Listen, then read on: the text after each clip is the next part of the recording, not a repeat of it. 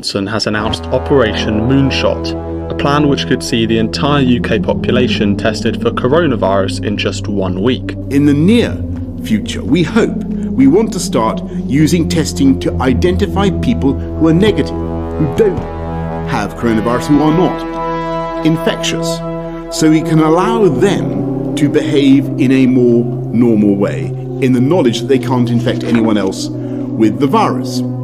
And we think, we hope, we believe that new types of test, which are simple, quick, and scalable, will become available. And they use swabs or saliva and can turn around results in 90 or even 20 minutes. The ambitious programme would see 10 million daily coronavirus tests on the public. If you test negative for the virus, this would give you a freedom pass for 24 hours to get back to normal life.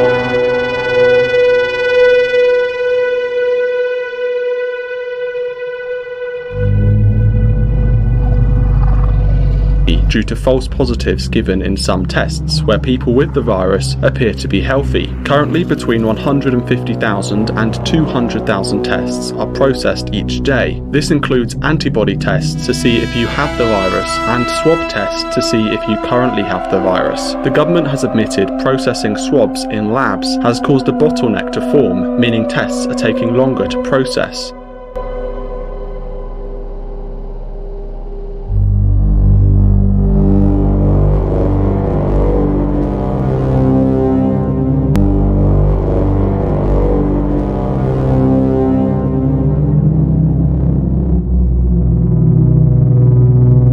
Hola amigos, que tengan un tremendo hiper mega saludazo con doble Z, saludazo de Cusatón y bienvenidos a un nuevo video. Oramos a nuestro Padre Celestial para que el enemigo no pueda evitar que estos videos lleguen a más personas para que conozcan la verdad, porque la verdad los hará libres. En nombre de Jesús, amén. Así es amigos, hablamos de la verdad en un mundo donde no hay verdad. Este es un mundo caído, lleno de mentiras. Todos los hombres mienten por su propio interés y luego no quieren ser engañados. ¿Ah? Plop. ¿Acaso no es justo que aquel que vive mintiendo sea engañado? Claro que es justo, ¿verdad? Una persona se la pasa diciendo mentiras, el justo castigo es que viva en un mundo de mentiras. Él también caerá en un engaño. Por eso, en segunda de Tesalonicenses, capítulo 2, versículo 11 dice, por esto Dios les envía un poder engañoso para que crean la mentira, a fin de que sean condenados todos los que no creyeron a la verdad, sino que se complacieron en la injusticia y uno de los engaños más poderosos de las supuestas religiones cristianas es que Jesús supuestamente hizo todos los alimentos limpios, excusatón. Por eso podemos comer lo que queramos, cerdo, hot dogs, salchicha, hamburguesa. Pero amigos, vamos a estudiar en este video algo increíble que los va a dejar con la boca abierta. Pongan mucha atención hasta qué punto llega la bendición de Dios y cómo nos protege, para entender este pequeño enredijo en el que las religiones pseudocristianas han envuelto la palabra de Jesús Empecemos leyendo el supuesto versículo, donde supuestamente Jesús declaró que todos los alimentos son limpios, en Marcos capítulo 7 versículo 19, porque no entra en su corazón, es decir, el alimento, sino en su vientre, y sale a la letrina. Esto decía, haciendo limpios todos los alimentos. Ahí está Ecusatón. La Biblia Reina Valera dice que Jesús hizo limpios todos los alimentos. Entonces ya no hay alimentos inmundos o impuros. No, todos han sido declarados limpios por el mismo Jesús. ¿Mm? Pero amigos, tenemos que mirar el tema de las traducciones. De vez en vez, de cuando en cuando hay pequeños errores que son determinantes, ¿ok? Si miramos en los textos originales, jamás dice las palabras esto decía en el versículo que acabamos de ver. Eso no aparece en los textos originales. Así que cuando hay algo que ha sido insertado Hmm, es que algo no anda bien, ¿verdad? La traducción más correcta sería porque no entra en su corazón, sino en el vientre y sale el hombre a la letrina y purga todas las viandas. ¿Ok? Ahí sí está más correcto, o está correcto, diría yo. Así que ya vemos que lo que Jesús dice es apenas obvio. No es lo que entra por tu boca lo que te condena o te salva, sino lo que sale de tu corazón. Me pregunto qué dirán los católicos con respecto a esto, porque de repente ellos solo leen un aspecto del versículo. Es verdad, lo que nosotros comemos no nos condena, pero tampoco nos salva, ¿verdad? Es obvio entonces que el comerse una galleta los domingos en la iglesia, o comer pan o jugo de uvas, no puede salvarnos, porque nada de lo que entra por la boca salva, así como tampoco condena, porque finalmente todo lo que entra por la boca va a la letrina, ¿verdad? Entonces alguien podría decir, Ecusatón, ¿qué está pasando? Si la comida no puede salvar, tampoco puede condenar, y si la comida no condena, quiere decir que podemos comer lo que queramos. Nada es puro o impuro todos los alimentos son buenos. Por tanto, no hay ningún alimento inmundo. Ok, vamos por partes. Vamos por partes, amigos, no podemos leer la Biblia a la ligera, tenemos que leer cuidadosamente. Leamos en Isaías capítulo 66, versículo 16 al 17, porque el Señor juzgará con fuego y con su espada a toda carne, y los muertos del Señor serán multiplicados, los que se santifican y los que se purifican en los huertos, unos tras otros, los que comen carne de puerco, y abominación y ratón juntamente serán talados, dice el Señor. Oh, no, amigos, no, es terrible. Hay regiones inclusive donde las personas comen ratón, le ponen otro nombre al animal, en fin. Lo mismo ocurre con la carne de cerdo. Está muy extendido su consumo por el mundo. Pero vemos que lo que nos dice Isaías es una profecía para el fin del mundo. Es decir, el Señor juzgará con fuego y con su espada toda carne, y los muertos serán multiplicados. ¿Quiénes? Están dentro de ese grupo los que comen carne de puerco, obviamente de ratón, de todo animal impuro. Entonces, si nosotros decimos que los alimentos son todos puros, quiere decir, o querría decir más bien, que el profeta Isaías realmente no estaba inspirado por Dios, ¿verdad? Es apenas obvio, porque si Dios viene y nos dice que todos los alimentos son limpios, entonces el profeta Isaías en realidad no era profeta de Dios, ¿verdad? Pero aún si decimos que el profeta Isaías no era en realidad profeta de Dios porque él declaró una condena temible y terrible a aquellos que comen animales inmundos, es decir, inclusive el que se come un hot dog, una salchicha, será talado de la tierra.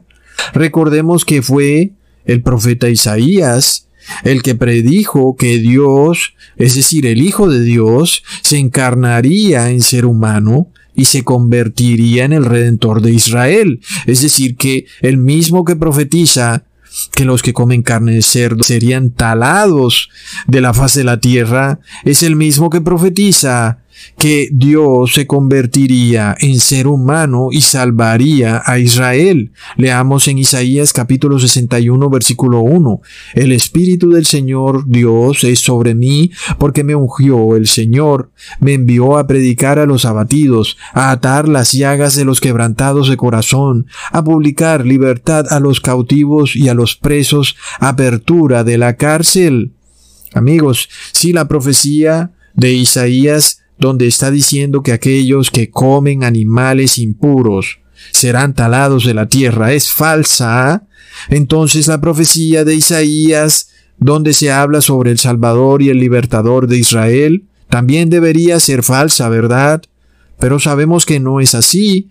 Sabemos que la profecía de Isaías se cumplió al pie de la letra porque el mismo Jesús en Lucas capítulo 4 versículo 18 al 21 dice de nuevo, el Espíritu del Señor es sobre mí por cuanto me ha ungido para predicar el Evangelio a los pobres, me ha enviado para sanar a los quebrantados de corazón, para pregonar a los cautivos libertad, a los ciegos vista, para poner en libertad a los quebrantados, para pregonar el año agradable del Señor, y enrollando el libro, lo dio al ministro y se sentó, y los ojos de todos en la sinagoga estaban fijos en él, y les dice, Hoy se ha cumplido esta escritura en vuestros oídos. Tremendo, es decir, que Jesús aprueba que la profecía que dijo el profeta Isaías se cumplió al frente de todos los que estaban en esa sinagoga, recontra mega plop.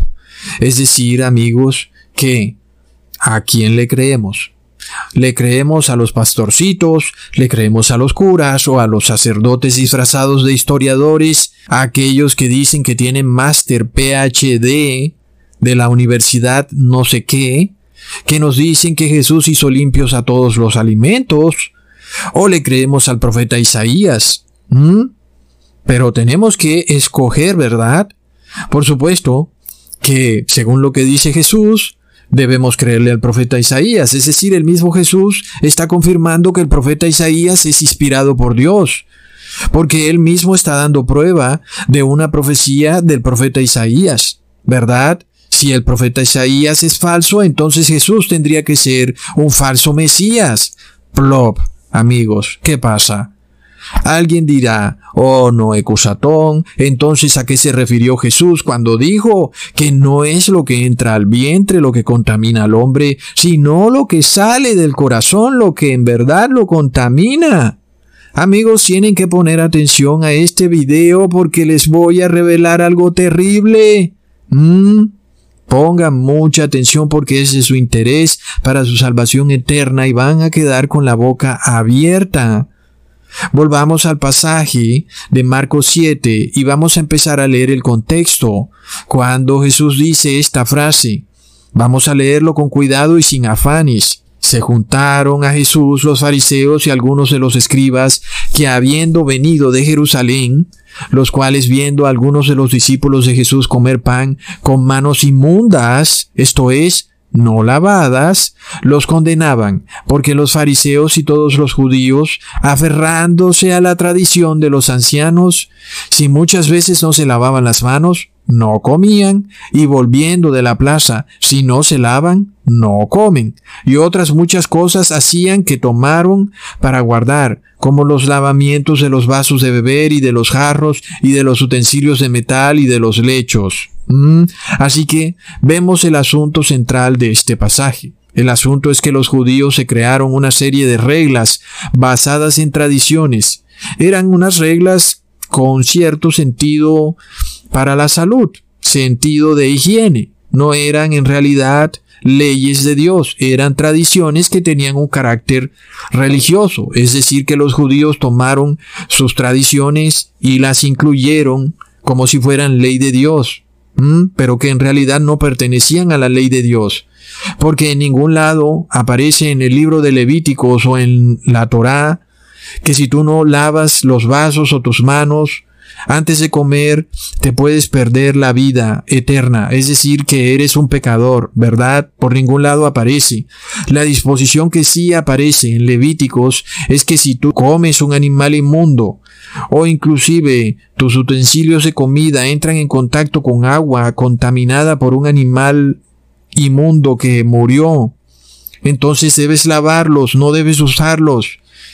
Ahí sí hay un pecado. En el capítulo 11 de Levítico dice, Dios hace diferencia entre animales inmundos y animales limpios. ¿Ok? Pero volvamos a Marcos capítulo 7 al versículo 5. Vamos a estudiar claramente el motivo de la discusión. Y le preguntaron los fariseos y los escribas, ¿por qué tus discípulos no andan conforme a la tradición de los ancianos, sino que comen pan con manos sin lavar? Ahí está, amigos. El motivo de la discusión es la tradición de los ancianos. Ahora yo me pregunto de nuevo, ¿dónde dice en la ley de Levíticos que inclusive antes de comer el pan tienes que lavarte las manos? De otra manera estarías violando la ley. ¿Mm? Eso no aparece por ningún lado, ¿verdad? Lo que aparece en la ley de Levítico es que si tú tocas el cuerpo de un animal inmundo que está muerto, tienes que lavarte las manos. Eso sí aparece en la ley de Levítico. Y tienes que lavar cualquier utensilio con el que tú vayas a comer que de pronto estuvo en contacto con un animal muerto inmundo, pero además con el agua que de pronto fue contaminada por ese animal muerto inmundo. Así que cuando leemos el capítulo 11 de Levíticos vemos que es un capítulo donde se hace diferencia entre animales inmundos y animales limpios. Si yo toco un conejo que es un animal inmundo, sin embargo el conejo está vivo, es decir, no está muerto, pues yo puedo ir y coger un pan y me lo como. No estoy pecando en nada. Pero, ¿qué pasa si el conejo está muerto y yo pues no me lavo las manos? ¿Mm? Esto hace parte de la ley de Dios. Y eso es apenas algo lógico. Es algo bueno para nosotros. Tú vas y tocas un animal de esos ahí muerto, que además está contaminado con todo tipo de bacterias porque pasa arrastrándose por el suelo, y luego vas y coges con tus manos sus alimentos, pues te estás contaminando, te vas a enfermar, ¿verdad? Entonces vemos que los judíos y los fariseos no hablaban específicamente de una verdadera ley levítica, hablaban de una nueva ley que ellos se habían inventado de la nada. Es decir, que antes de comer tenías que lavarte las manos sí o sí. Eso no aparecía por ningún lado en Levíticos. ¿Ah? Se inventaron sus propias leyes, amigos. Pero sigamos leyendo. Y respondiendo Jesús les dijo, Hipócritas, bien profetizó de vosotros Isaías, como está escrito, Este pueblo con los labios me honra, mas su corazón lejos está de mí, y en vano me honran enseñando como doctrinas mandamientos de hombres. Ahí lo tenemos, amigos, demasiado claro. Pero además, qué curioso que de nuevo Jesús hace referencia al profeta Isaías, declarando que esto que estaba sucediendo en ese preciso instante también lo había profetizado el profeta Isaías, que el pueblo judío en realidad honraba a Dios de boca, pero que su corazón estaba lejos de él. Tremendo. Es decir, que esta es otra profecía del profeta Isaías que se cumplió. Recontra mega plop. Cero y van dos. Así que amigos, si ya vemos que el profeta Isaías es certero en sus profecías, no hemos de creer esta profecía donde dice que los que comen animales inmundos van a ser talados de la tierra.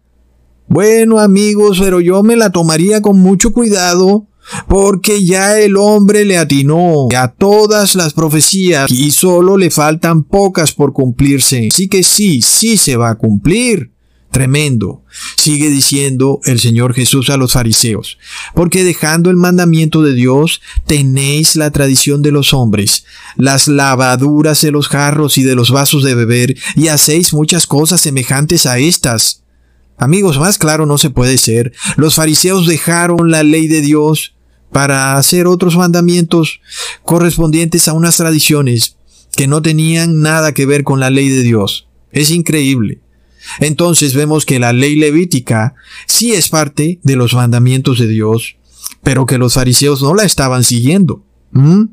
Entonces, el meollo del asunto es precisamente cuál, que los fariseos abandonaron la ley de Dios para seguir sus propias tradiciones, unos lavamientos de jarros y vasos, de las manos, una cantidad de locuras. Bueno, ya sabemos lo que puede hacer la religión, ¿verdad? Hay gente dándose latigazos, hay gente que se echa estatuas al hombro. Nada de eso aparece en la Biblia. Pero vemos que los fariseos hacían estas cosas. Así que Jesús da un ejemplo de hasta dónde han llegado los fariseos con la intención de violar la ley. Estaban usando precisamente la religión.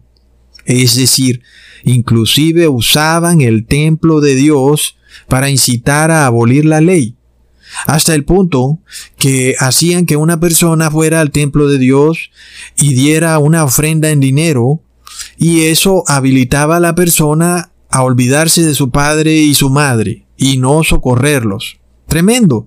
Por esto Jesús les dice, Bien invalidáis el mandamiento de Dios para guardar vuestra tradición, porque Moisés dijo, honra a tu padre y a tu madre, y el que maldijera al padre o a la madre morirá irremisiblemente. Y vosotros decís, basta si dijere un hombre al padre o a la madre, todo corbán, ¿Qué quiere decir don mío a Dios, todo aquello con que pudiera valerte, y no le dejáis hacer más por su padre o por su madre.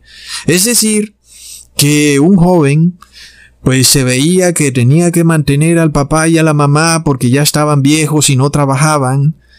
Pero ese joven iba al templo y decía todo corbán y daba una ofrenda y listo. Se deshacía de su responsabilidad de estar pendiente de su padre o de su madre. Es tremendo, amigos.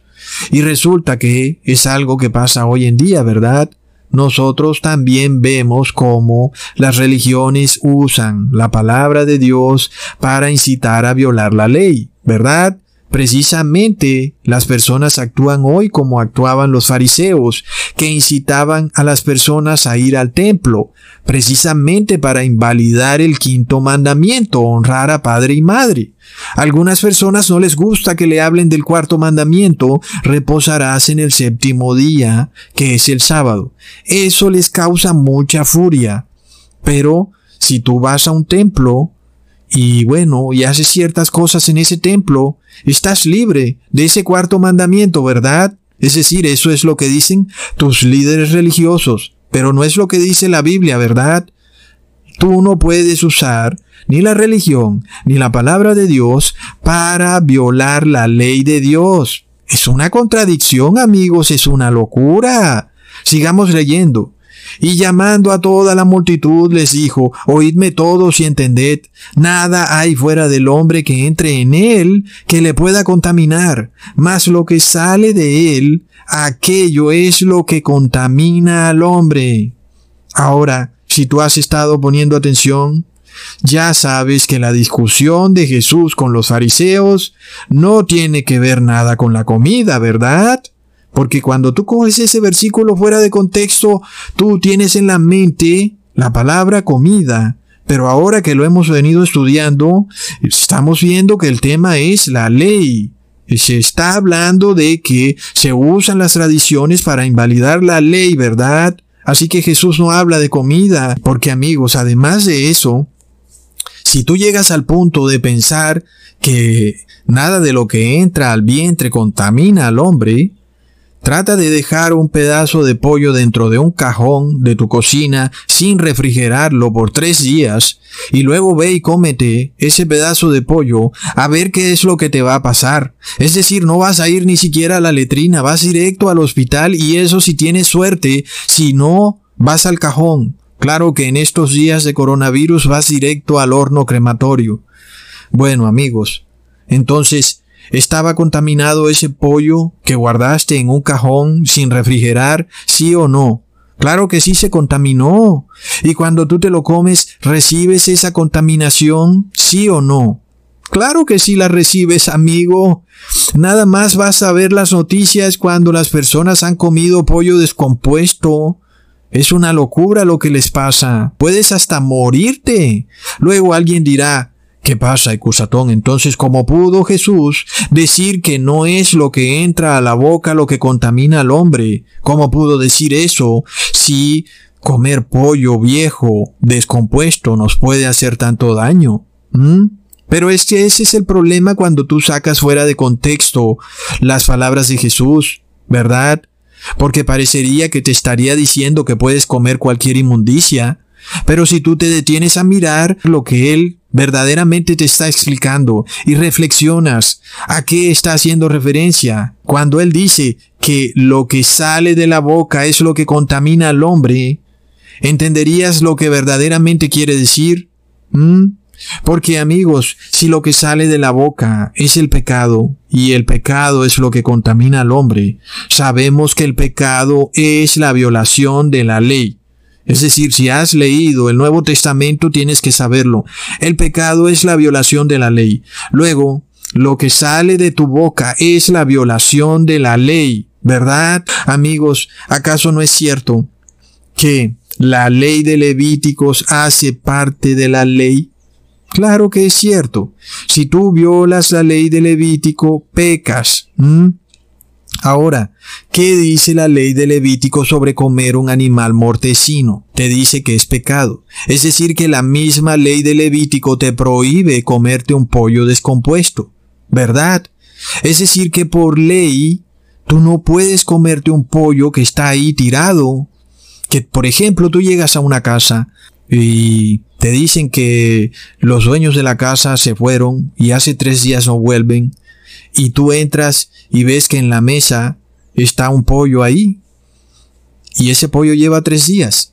La ley de Levítico te dice que no te puedes comer ese pollo. ¿Ves? Entonces Jesús no está aboliendo su ley, al contrario, la está restaurando. ¿Entiendes? Porque cuando tú te guías por la ley de Levítico, sabes que no puedes comer nada mortecino. Tú no puedes ver una gallina aplastada en la carretera por un carro y cogerla e ir y asarla a tu casa. Eso es una violación de la ley de Levítico, ¿ok? Entonces, ¿cuándo ocurre esa violación? Cuando en tu corazón se manifiesta el pecado. Es decir, que antes de tú comerte ese pollo o esa gallina que estaba ahí tirada en la carretera, primero el pecado se manifestó en tu corazón. Entonces pon atención. Para desenredar esto que está diciendo Jesús, tenemos que hacer la siguiente pregunta. ¿Qué es primero? ¿La consumación del pecado o la concepción del pecado? ¿Mm? Indudablemente, tú primero tienes que concebir el pecado en tu corazón y luego lo que viene es la consumación del pecado cuando lo llevas a la práctica. Bajo esta óptica, las palabras de Jesús son certeras, amigos, tremendo. Si tú vas a comer cerdo que es un animal inmundo, eso es pecado, ¿entiendes? Pero primero has tenido que concebir el pecado en tu corazón. Has tenido que imaginarte esa costilla de cerdo bañada en salsa barbecue.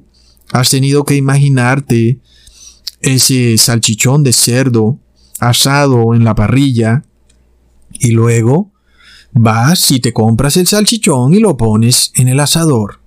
Y cuando vienes a ver te estás comiendo el animal inmundo. Es decir, que donde comenzó el pecado en tu corazón. Es decir, primero sale de la boca el pecado. Vamos a comprar el cerdo al supermercado porque estoy antojado de cerdo. Luego ya estás contaminado. En ese punto, aunque aún no has comido el cerdo, ya estás contaminado. ¿Ves? Es lo que Jesús te quiere dar a entender. Jesús nos está enseñando que no basta con que tú vayas y cometas el pecado. Con el solo hecho de que le estés dando vueltas en tu cabeza, eso quiere decir que ya estás cometiendo el pecado. Jesús explicó esto muchas veces de una y mil maneras. Una vez que tú estás concibiendo el pecado en tu corazón, en tu mente, dándole vueltas, de repente cuando tengas la oportunidad el pecado se hará realidad. Si tú pasas todo el tiempo pensando en comerte un cerdito asado, Algún día alguien te va a invitar a su casa y vas a ver esa parrillada y vas a ver ese pernil de cerdo ahí asándose y te lo van a ofrecer y van a insistir y que no seas mal educado y vas a terminar pegándole el mordisco al cerdo. ¿Ves? Entonces, amigos, vemos que el ser humano no nace comiendo cerdo, ¿verdad? A menos que tú le enseñes al niño a comer cerdo. De resto, él no nace comiendo cerdo. Entonces el pecado viene del corazón, de la boca. Los padres lo enseñan. Van tradiciones de tradiciones que luego violan la ley de Dios. Y vemos que en dónde se contaminó ese niño cuando comió cerdo. No, él se contaminó desde el momento en que los padres le dijeron que estaba bien comer cerdo, que no tenía nada malo, y el niño fue enseñado a eso, y ya ahí estuvo, ese niño será un adulto que comerá cerdo por toda su vida y que finalmente será talado de la tierra. ¿Mm? Es terrible, ¿verdad? Luego, cuando nosotros estudiamos lo que Jesús está diciendo, vemos que de nada te sirve lavarte las manos cuando en realidad tu corazón está podrido por dentro. ¿De qué te sirve, verdad? Si estás dándole vueltas al pecado, ¿de qué te sirve lavarte las manos cuando finalmente el pecado se va a hacer una realidad? Es lo que Jesús les estaba diciendo. ¿De qué te sirve, por ejemplo, inclusive si tú comes animales limpios, pero tú estás pensando en el pecado en tu mente? Igual ya estás contaminado. Es decir, que el alimento no te salva y tampoco te condena. Es el pecado que está en tu mente el que te condena. Pero por supuesto que comer un animal inmundo es pecado. Pero ese pecado primero se produce en tu corazón. No se produce en el momento en que tú lo comes, sino en el momento en que te dan las ganas de comerlo. Es decir, cuando empieza tu mente a darle vueltas al tema, permanece pensando en el hecho de que quieres comer un animal que es prohibido por la ley de Dios. Ahí ya estás contaminado. De la misma manera, tú puedes guardar el sábado, pero si tú comes cerdo, estás contaminado porque en tu corazón hay pecado. Entonces, amigos, esto es lo que Jesús quiere darnos a entender, ¿verdad? Aquel que en su corazón no quiere comer cerdo, sabemos que jamás comerá cerdo. Es decir, esto tiene que salir de ti. Si tú dices, yo no quiero comer cerdo, ¿quién puede obligarte a comer cerdo, verdad?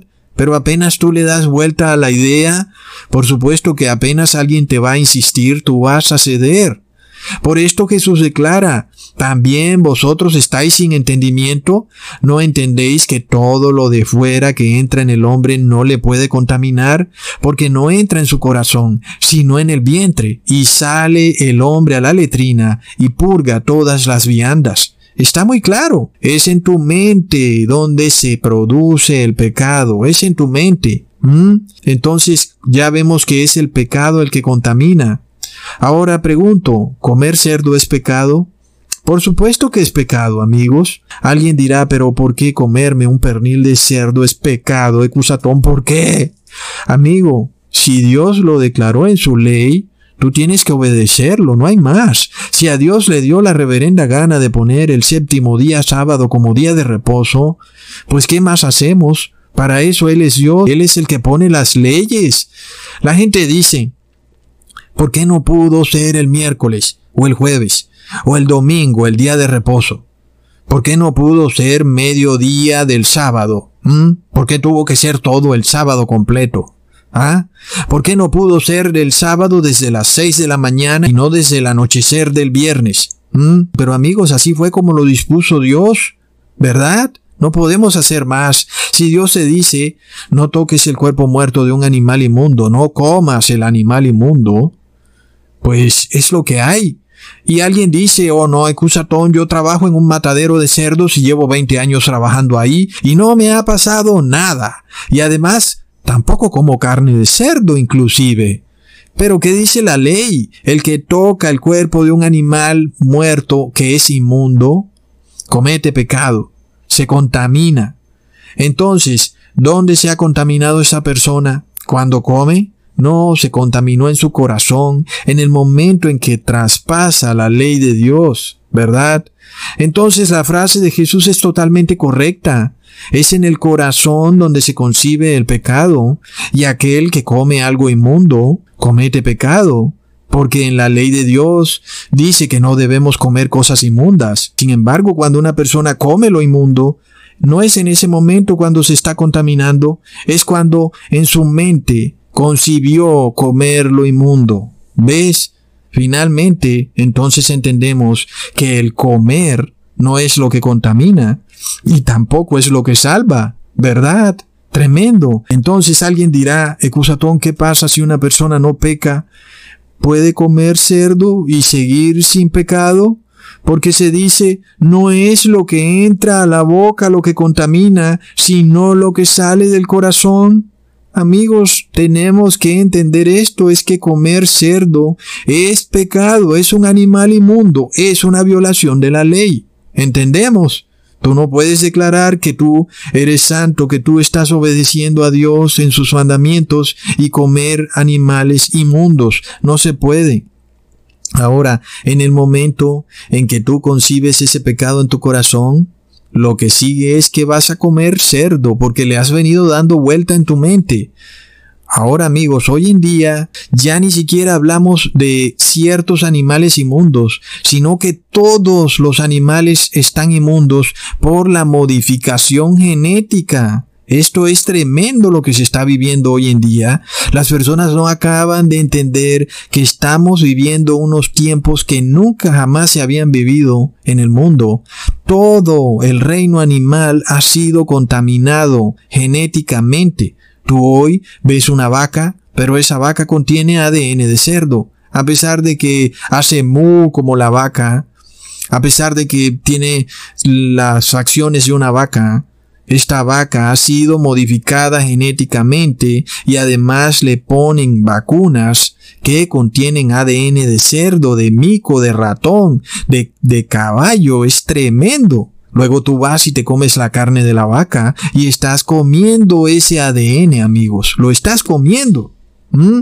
Luego, si volvemos a la ley de Levíticos, dice en el capítulo 11, versículo 43, no hagáis abominables vuestras personas con ningún animal que se arrastra, ni os contaminéis con ellos, ni seáis inmundos por ellos. Y luego dice, porque yo soy Jehová vuestro Dios, vosotros por tanto os santificaréis y seréis santos, porque yo soy santo. Así que no contaminéis vuestras personas con ningún animal que se arrastre sobre la tierra.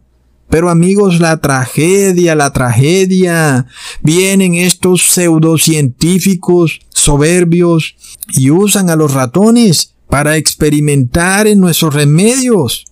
Ahora que les den unas drogas a los ratones, y luego nosotros tomamos otras drogas que nada tuvieron que ver con los ratones. Bueno, hasta ahí. Pero ahora les ponen la vacuna a los ratones y luego pretenden sacarle los anticuerpos que generaron los ratones y luego pretenden inyectarte en tu cuerpo ese líquido que le sacaron al ratón. Amigos, esto se salió de madre. Entonces miremos estas palabras de Jesús cuando él dice, Sed pues vosotros perfectos, como vuestro Padre que está en los cielos es perfecto. Es decir, Jesús está recitando un versículo del capítulo 11 de Levíticos, amigos, precisamente donde se hace diferencia entre animales inmundos y animales limpios. Entonces tú me vas a decir que esto no hace parte de la ley. Plop. Ahora, ¿cómo puede ser alguien perfecto si precisamente está violando la ley? Estamos hablando de contexto. Tú no puedes tomar un versículo y sacarlo de contexto. Si Dios dice sed santos como vuestro Padre es santo, Él lo está diciendo en el contexto de la ley levítica, amigos. Es tremendo. Por tanto, no seamos inocentes no se trata del cerdo, del camarón o de un día a la semana, amigos. Se trata de la ley de Dios. Debes cumplirla si quieres subir al cielo. Punto. Ahora, alguien va y dice, ay, Cusatón, tú eres un judaizante. Y yo diría, ¿sabes qué? Si yo fuera judaizante, andaría lavándome las manos todo el día, toda hora, sin razón alguna. Andaría lavando los platos de mi casa sin razón alguna, toda hora. Y si no los lavo, entonces estoy perdido. Entonces, amigos, eso es lo que es ser judaizante, eso es lo que hacían los fariseos, y esa ley no aparece en la Torá por ningún lado. Aparece es en el Talmud, pero no en la Torá. Ser judaizante es tomar tradiciones de hombres y sobreponerlas por encima de la ley de Dios. Entonces, ¿quiénes son los verdaderos judaizantes, amigos? No es curioso que la Iglesia Católica ha perseguido inclusive a la iglesia de Cristo durante la Edad Media acusándolos de ser judaizantes, cuando ellos lo único que querían era guardar la ley de Dios, pero al mismo tiempo resulta que la Iglesia Católica ha puesto tradiciones por encima de la ley de Dios. La Iglesia Católica creó su falso día de reposo y las personas por tradición lo han venido obedeciendo y resulta que eso no aparece en la ley de Dios por ningún lado. Hay un mandamiento que te diga que debes reposar en domingo. Sin embargo, ellos crearon esa tradición invalidando el mandamiento de Dios. Entonces, si tú dices, oh, Ecusatón, pero bueno, ¿qué tanto es un día al año? ¿Qué tanto es que tú no reposes justo el sábado? ¿Qué tanto es que comas salchicha? ¿Qué tanto es que comas pernil de cerdo? ¿Qué tanto es que violes la ley de Dios un puntico, por un puntico? Y yo te digo, ¿qué tanto es que robes una vez? ¿Qué tanto es que golpees a tu prójimo una vez? Y es que esto es progresivo, amigos, por esto es que vivimos una pandemia de moralidad en el mundo, en donde cada persona que llega a un cargo de poder llega es a robar. Porque cuando tú robas una vez, ¿por qué no robar la segunda? Untada la mano, untado el brazo, como dicen ellos. Sin embargo, Dios enseña otra cosa. La ley es una sola. Si tú violas un punto, la violas toda. Si tú comes carne de animal inmundo, que es pecado, vas a pecar en otras cosas. Estás en grave pecado, amigos. El profeta Isaías te lo está diciendo clarísimo, serás talado de la tierra. Y esto es un tema serio. Algunos dicen, oh no, ecusatón, pero yo como carne de carnero, carne de res, no es inmundo. Pero estos animales están siendo contaminados a través de la vacunación con ADN de perro, de ratón, de mico, de cerdo. Y aún Amigos, esto va más lejos. Supongamos que, bueno, tú has decidido no comer carne animal, te has dado cuenta que todos estos animales están contaminados y ya no se sabe el ADN de cada animal hasta qué punto está tergiversado y pervertido. Listo. Pero ahora te quieren poner una vacuna a la fuerza con el ADN del perro, del mico, del ratón o del cerdo. Entonces, no es lo mismo comerte el cerdo que cojan y le saquen un poco de sangre al cerdo y te la inyecten a ti. Por supuesto que es el mismo punto. Igual tienes en tu cuerpo, en tu sistema, el ADN, el plasma del animal inmundo. Amigos, no hay diferencia entre comer el animal inmundo y que te inyecten con ADN de animal inmundo. No hay ninguna diferencia. Y sabemos, amigos, que estas vacunas son hechas con todo tipo de cosas inmundas. Se habla hasta de fetos abortados. Es una locura. Luego, ya sabemos que el científico soberbio, a él no le importa nada la ley de Dios, él habla por encima de Dios porque él sabe más que Dios y él ha decretado que toda la población tiene que vacunarse. Plop. Resulta que lo que está haciendo es acabando con todos los seres humanos porque está haciendo que tengan ADN de cerdo en su cuerpo y eso quiere decir que van a ser talados todas esas personas de la faz de la tierra. Literalmente los está asesinando sin que haya siquiera disparado una bala. Amigos, esto es una locura. Ahora, lo peor del caso es que cuando te vacunan con el ADN de cerdo, ese se queda en tu sistema, amigos. ¿Ah? Ahora tú dices, Está bien, Ecusatón, no me voy a poner la vacuna, pero mira lo que te voy a revelar. Por algún motivo que nadie puede entender, los gobernantes necesitan hacerle la prueba a toda su población para ver si tienen o han tenido coronavirus. Aun y cuando esta enfermedad le ha dado solo al 10% de la población, toda la población necesita ser probada. El gobernante de Gran Bretaña ha dicho que en muy poco tiempo toda la población tiene que hacerse obligatoriamente la prueba para saber si tiene o no coronavirus. Y tú dices, bueno, pero ¿cuál es el problema? Me hago la prueba y ya.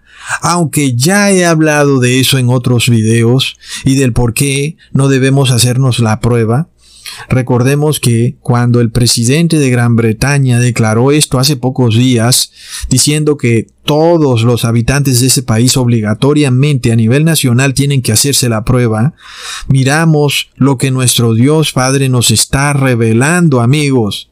Sabemos que estas pruebas vienen remojadas en una película líquida es decir, en un líquido. Y tú dices, bueno, sí, ¿cuál es el problema? Es una película líquida nada más para que la prueba esté estéril.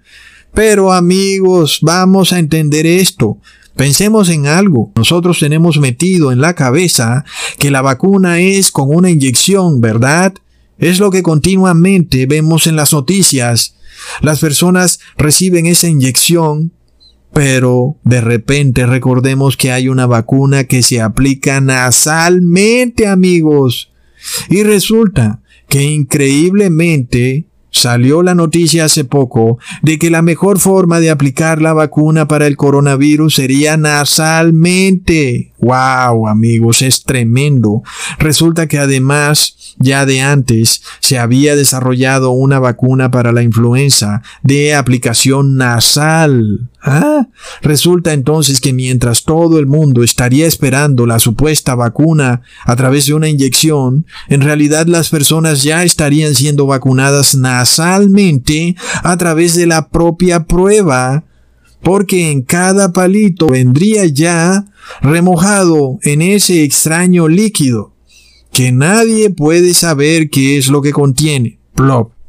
Mientras las personas estarían distraídas hablando de lo malo que son las vacunas, algunos estarían dispuestos a recibir la prueba sin saber que ahí puede venir la vacuna.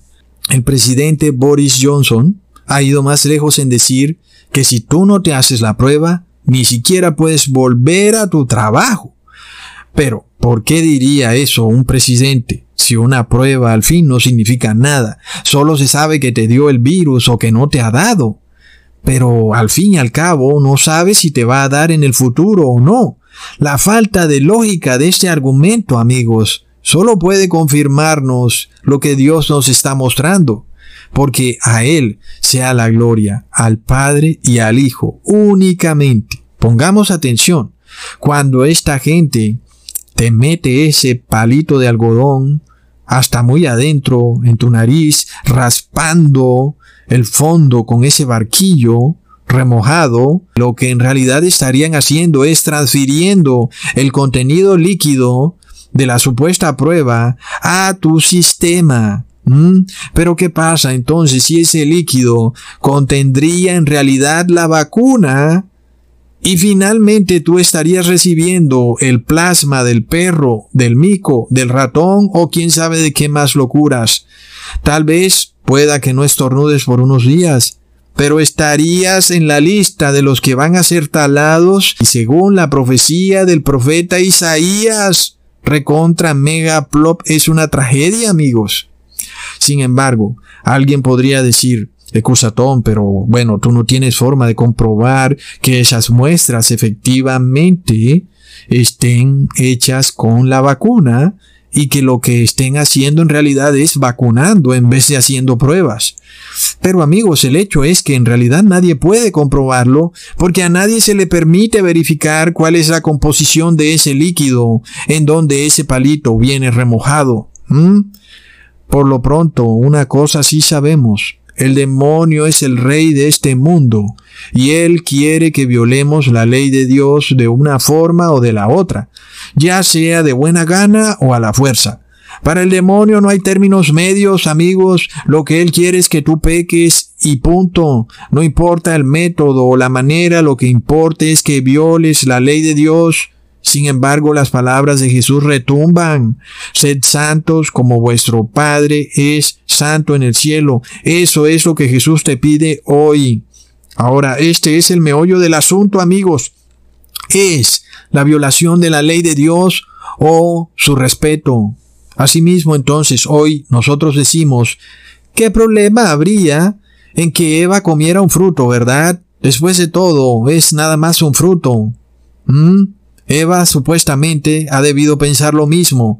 Bueno, Dios, ¿qué tanto es que le dé una mordidita al fruto? Después de todo, hay miles de frutos en este bosque. Y Eva fue y comió del fruto y nada pasó. Lo único que sí pasó es que le pareció en verdad delicioso y a Adán también le pareció muy bueno. Y así de generación en generación. Y ahora todos estamos perdidos, ¿verdad? Entonces, al fin vemos que no es más que un fruto, ¿verdad? No es más que un pecadillo. Porque de pecadillo en pecadillo vemos hasta dónde está llegando el mundo, amigos, al colapso total. Entonces el meollo de este asunto no es sobre un fruto o sobre un pequeño pecadillo, sobre carne inmunda, tampoco sobre un día de reposo. Se trata del respeto absoluto de la ley de Dios. Este es el punto claro que debemos entender. Aquí es en donde vemos que la mayoría de habitantes de este mundo les importa un reverendo bledo, la ley de Dios. Enterrémonos eso en la cabeza. Amigos, para la mayoría de personas, Dios no es más que un genio en una botella que solo sirve para cumplir sus deseos mundanos. ¿Ah? Amigos, todo está tergiversado. Sin embargo, Dios se tiene en este mundo un muy pero muy pequeño grupo para el cual la ley de Dios es sagrada, desde la tilde hasta la coma. Porque respetar a Dios es respetar su ley. Y respetar la ley es respetar a Dios. Respetar la ley es honrar a Dios. Y violar la ley es deshonrar a Dios. El que respeta la ley es el que ama a Dios. Entonces, esto no es un asunto de una infeliz prueba de un palito de algodón remojado en un líquido nauseabundo. No, es un asunto de la ley, amigos. Es un asunto de honor. Y nosotros pronto estamos a punto de darnos cuenta de algo desastroso. El mundo está en guerra con la ley de Dios y va a recibir el merecido castigo por estar en guerra con un Dios que solo es puro amor. Van a recibir en su cuerpo la contaminación de un ADN inmundo. Amigos, tremendo castigo. Pero vemos aún que las supuestas religiones cristianas están en guerra con la ley de Dios. Son los mismos curas y pastores los que dicen que la ley de Dios fue abolida. Es decir, que ellos están en guerra con la ley de Dios. Y amigos, grábense esta frase. Abolida la ley, abolido el rey. Punto. Entonces, ¿por qué piensas que los gobernantes se están esmerando tanto en que tú obedezcas leyes ridículas? Distanciamiento social, ponte una máscara, tal vez nos pidan que usemos un gorro frigio. Está bien, nosotros obedecemos al gobernante, pero finalmente el gobernante sabe que un pueblo que obedece su ley es un pueblo que respeta a su rey. ¿Mm? De la misma forma, Lucifer lo sabe. Por eso Lucifer te incita a violar la ley de Dios. Cuando tú violas la ley de Dios, tú estás en guerra contra Dios. ¿Mm? Por eso Lucifer busca marcar al mundo entero. Amigos, hablamos de algo que no habíamos visto nunca en la historia de nuestro mundo. Un gobernante tiene la intención de marcar a todo su pueblo. Todos en el Reino Unido tendrán que hacerse la prueba obligatoria. ¿Cómo lo harán? Por supuesto que el ejército no será capaz de realizar semejante tarea. Por supuesto que la mejor manera será decir o te haces la prueba o no puedes entrar a tu trabajo. No te dejarán entrar a los edificios. ¿Mm? Esa será la forma, amigos. Por lo tanto, cuando nosotros vemos estas órdenes en las cuales se requiere a toda la población para que haga algo que ni siquiera tiene que ver con el pago de impuestos o con la obediencia de leyes de orden público, sino que obedecen a un momento acalorado, a una situación de nerviosismo, a un extraño delirio mental en el que algunos gobernantes han caído en mayor o menor proporción, a lo que ellos han llamado estado de emergencia, que no es más que un delirio colectivo hecho ley. Dudablemente, amigos, lo que vemos es el camino siendo allanado para la marca de la bestia. Ahora, tú dices, oh, excusatón, pero si violo la ley nada más en un puntico recibirás la marca. Te dejas hacer la prueba, recibirás la marca. Te ponen la vacuna, recibirás la marca. ¿Mm? No hay vuelta de hoja. Amigos, has violado la ley de Dios conscientemente. Sabías que esa vacuna o esa prueba podían tener animales inmundos. y que eso era inmundo y te lo has puesto en tu cuerpo y te contaminaste desde el momento en que lo concebiste en tu mente, en tu corazón. Pensaste que te quedarías sin trabajo. Decidiste aceptarlo y finalmente no entró por tu boca, entró por tu nariz. Pero ya estabas contaminado. Sí, ya estabas contaminado. Es una progresión de errores. Una cosa llevará a la otra, amigos. En la ley de Dios no hay leyes superiores y leyes inferiores. Los diez mandamientos no son leyes superiores y la ley levítica leyes inferiores. No. Toda la ley de Dios tiene el mismo peso. La violación de un punto es como si violaras toda la ley. Por esto, Dios no necesitó esperar a ver si Adán y Eva iban a volver a comer el fruto. Pues después de todo cayeron una sola vez, fue una pequeña resbaladita. ¿Por qué no darles una segunda oportunidad a ver si volvían a resbalar? No, ¿verdad? Ya se sabía que Satanás los había vencido. Vencido una vez, vencido dos veces. El hecho es ese. Amigos, esto que viene de aquí en adelante es victoria o fracaso. Si tú vas de fracaso en fracaso, vas al fracaso. Y si tú quieres la victoria, tienes que mantenerte en la victoria. ¿Y cómo lo puedes hacer? Tu mente, amigos, tu mente. En el momento en que tú dejes que en tu mente entren pensamientos donde tú concibes el pecado, ya puedes tener la plena seguridad de que vas en camino al fracaso. ¿Ves? Es una progresión. No hay manera de salirse del espiral del pecado. Por supuesto, para eso Jesús ha venido al mundo, ¿verdad? Estábamos en un espiral del pecado, íbamos en un tobogán, no había manera de que nos pudiéramos salir de eso. Jesús vino y entonces nos da la oportunidad de restaurar, de reconstruir todo lo que estaba destruido, de salir de ese tobogán del pecado. ¿Ven? Por supuesto entonces, amigos, que nosotros no podemos, después de que hemos recibido una segunda oportunidad, volver de nuevo a tirarnos en el tobogán del pecado, en este espiral del fracaso. Porque amigos, ¿qué salvación podría haber para nosotros como lo dice el apóstol Pablo, ya no queda más que esperar el terrible día del juicio final, donde los inmundos serán talados de la faz de la tierra. Hasta pronto amigos.